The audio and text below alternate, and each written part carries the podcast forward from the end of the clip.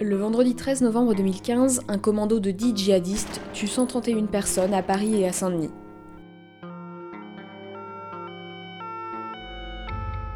Depuis, il n'y a plus qu'un seul 13 novembre.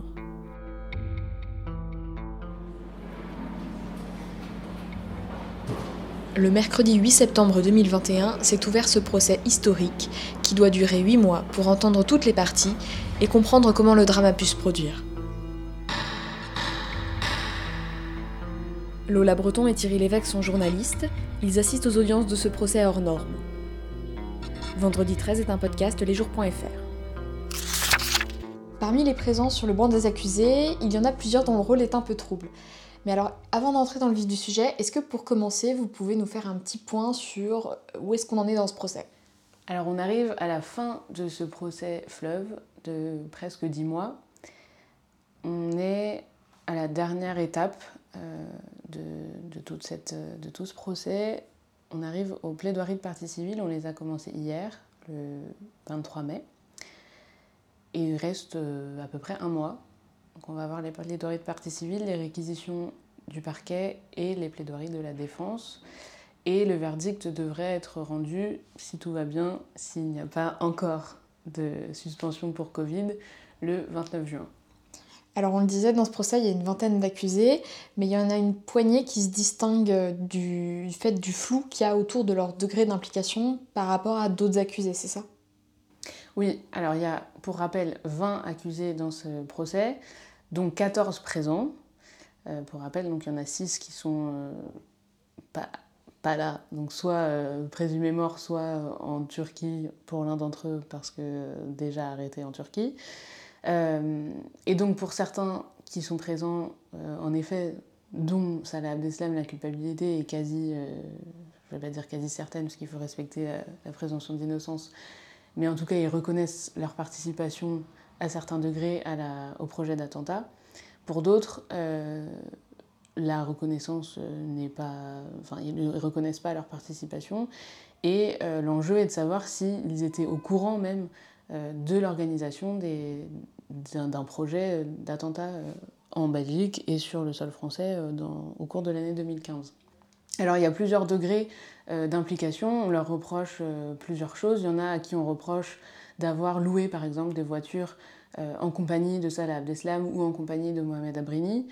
il y en a à qui on reproche d'être allé chercher Salah Abdeslam le 13 novembre, dans la nuit du 13 au 14 novembre 2015 évidemment, euh, donc ça, c'est un délit, euh, c'est indéniable, c'est du recel de, de terroriste. Est-ce que, euh, voilà, est-ce que ça veut dire qu'on était au courant en allant le chercher qu'il avait participé à ce genre d'acte? C'est ça qu'il faudra déterminer. la question qui se pose, c'est est-ce que tout cela est une aide désintéressée entre amis, et donc qui n'a aucun lien avec le groupe terroriste, ou est-ce qu'en fait ces gens font partie du, du groupe euh, de l'État islamique euh, qui projetait ces attentats? C'est moins anodin qu'on puisse, euh, qu'on puisse le penser. Pourquoi? Parce que si finalement on condamne un peu tout le monde en disant il y a un premier cercle, ceux qui participent pour de vrai, puis les deuxièmes, ils sont un peu dans l'ombre, mais ils donnent des coups de main. Bah, ça illustre un peu la thèse que euh, c'est quand même un problème social plus général, et que donc euh, l'islamisme armé ou le djihadisme a des racines sociétales.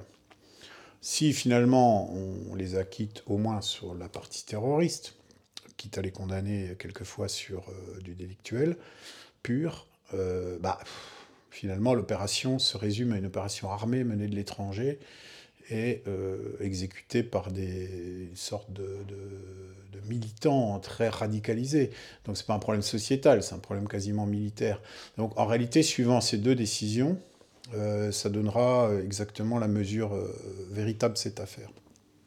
Et donc ces huit accusés, qu'est-ce qu'ils qu risquent en fait? Alors, euh, bah, pour la plupart, ils risquent 20 années de réclusion criminelle pour association de malfaiteurs terroristes criminels, à part Yassine qui, du fait qu'il en récidive sur une affaire de droit commun, de condamnation de droit commun, risque la perpétuité pour la même incrimination. Euh, on peut peut-être aborder le cas qui est tout à fait emblématique des trois qui ont aidé Abdeslam à revenir de Paris à Bruxelles la nuit du crime.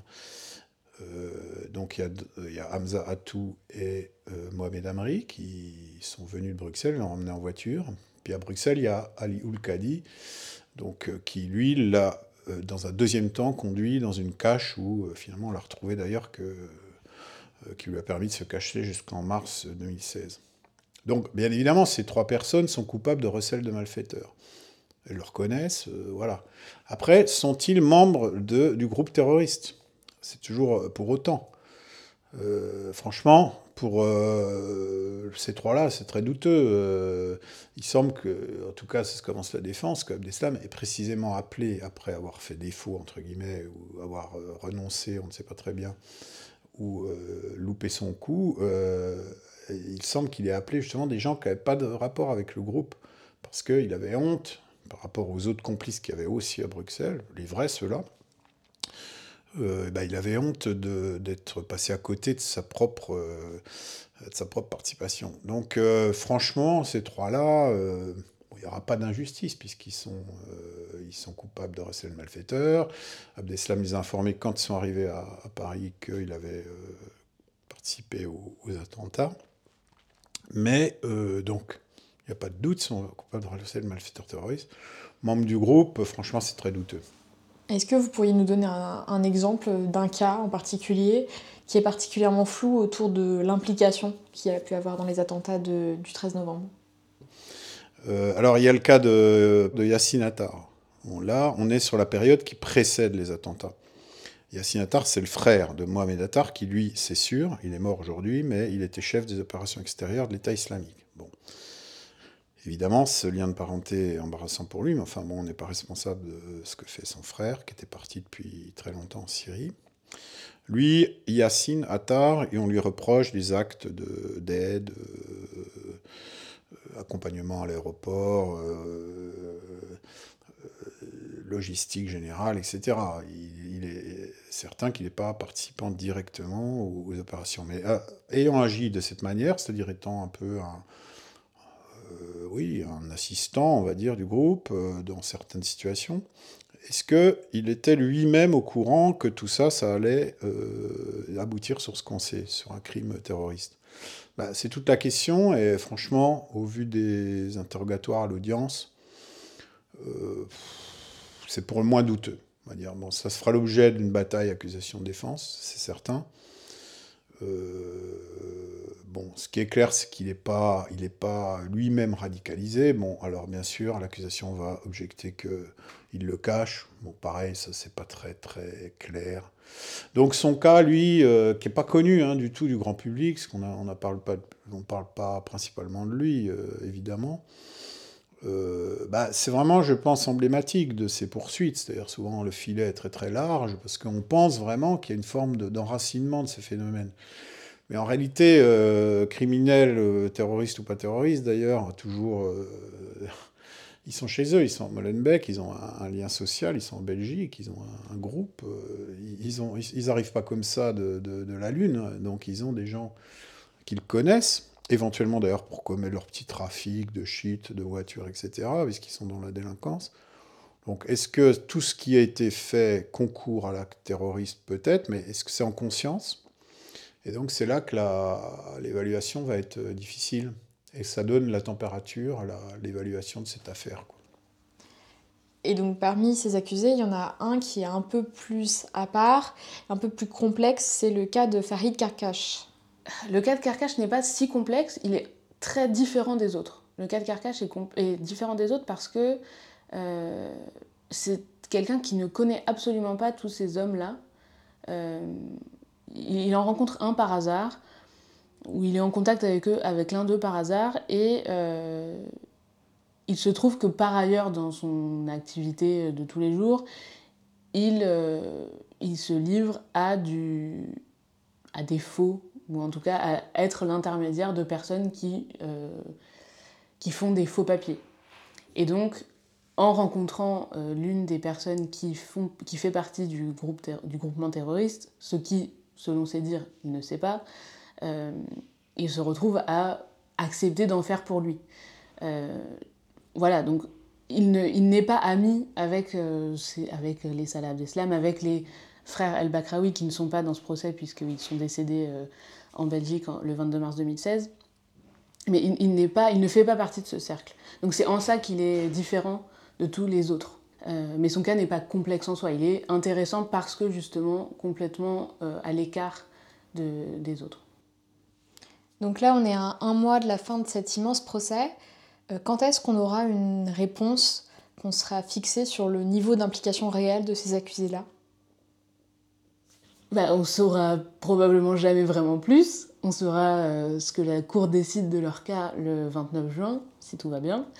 Euh, peut-être que leur défense en donnera, peut-être plus de clés lors de leur plaidoirie, donc à partir de mi-juin mais euh, on n'aura pas, toutes les réponses, ça c'est certain. On n'a jamais toutes les réponses dans les, dans les procès d'assises, mais alors là, je crois qu'on ne les aura vraiment jamais. Déjà parce que eux ne diront pas tout, sûrement parce que malgré ce qu'on peut dire, peut-être qu'il y a de la mauvaise foi, etc., mais sûrement aussi qu'ils ne se souviennent pas exactement de tous les détails de ce qui s'est passé il y a 7 ans, et on peut aussi le comprendre. Et puis aussi parce que les gens qui sont impliqués avec eux dans cette histoire bah, sont pas là, sont plus là pour euh, témoigner de tout ça. Il y a une autre version, une autre, oui, une autre, euh, une autre partie de l'histoire et, cette autre partie n'est plus là en fait pour, euh, pour en témoigner. Et est-ce qu'on peut imaginer que ces accusés fassent appel Et s'ils faisaient appel, qu'est-ce qui se passerait? Est-ce qu'on aurait de nouveau un procès fleuve de 9 mois? Bien sûr, bien sûr, ils sont tout à fait en capacité de faire appel. c'est tout à fait possible. Il y a déjà dans ce procès-là, alors c'est pas du tout l'une des personnes qui, euh, pour lesquelles on, se pose la question de la culpabilité, mais Mohamed Bakali a déjà été condamné dans un dossier de terrorisme, euh, le dossier du Thalys, euh, à 25 ans de réclusion criminelle, il me semble. il a fait appel, donc il y aura un, procès en appel, il me semble, fin 2022 ou, l'année prochaine 2023. Donc euh, c'est tout à fait possible. S'ils estiment que le verdict pas, euh, ne correspond pas à leur implication ou ne leur convient pas, ils, sont, euh, ils peuvent tout à fait faire appel, c'est leur droit, et peut-être que certains le feront, évidemment. Parmi ceux dont la culpabilité est peut-être un peu floue, et parmi ceux dont la culpabilité semble avérée. On peut tout à fait imaginer qu'Abdeslam ne soit pas bah, satisfait de la peine qui, sera, qui lui sera attribuée. Tout dépend du nombre d'accusés qui feront appel, tout dépend de beaucoup de choses en fait.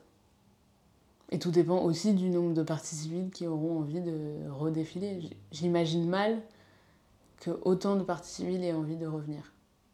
Parce que, bon ça c'est un autre sujet, mais je crois qu'il y a beaucoup de lassitude. Après dix mois de procès, de tous les, de tous les côtés, il y a beaucoup de lassitude y compris du côté des partis civils, je pense que ça a beaucoup fait de bien de parler, de voilà, d'ouvrir les vannes et de, de, décortiquer vraiment tout ce qui s'était passé cette année 2015, d'essayer de comprendre. Mais la vérité, c'est que on n'arrive pas à comprendre. On ne saura jamais ce qui s'est passé dans la tête de ces personnes-là pour qu'elles arrivent à, faire ça le 13 novembre 2015. Et donc, les questions vraiment euh, essentiel que tout le monde se pose, bah, on n'aura jamais les réponses.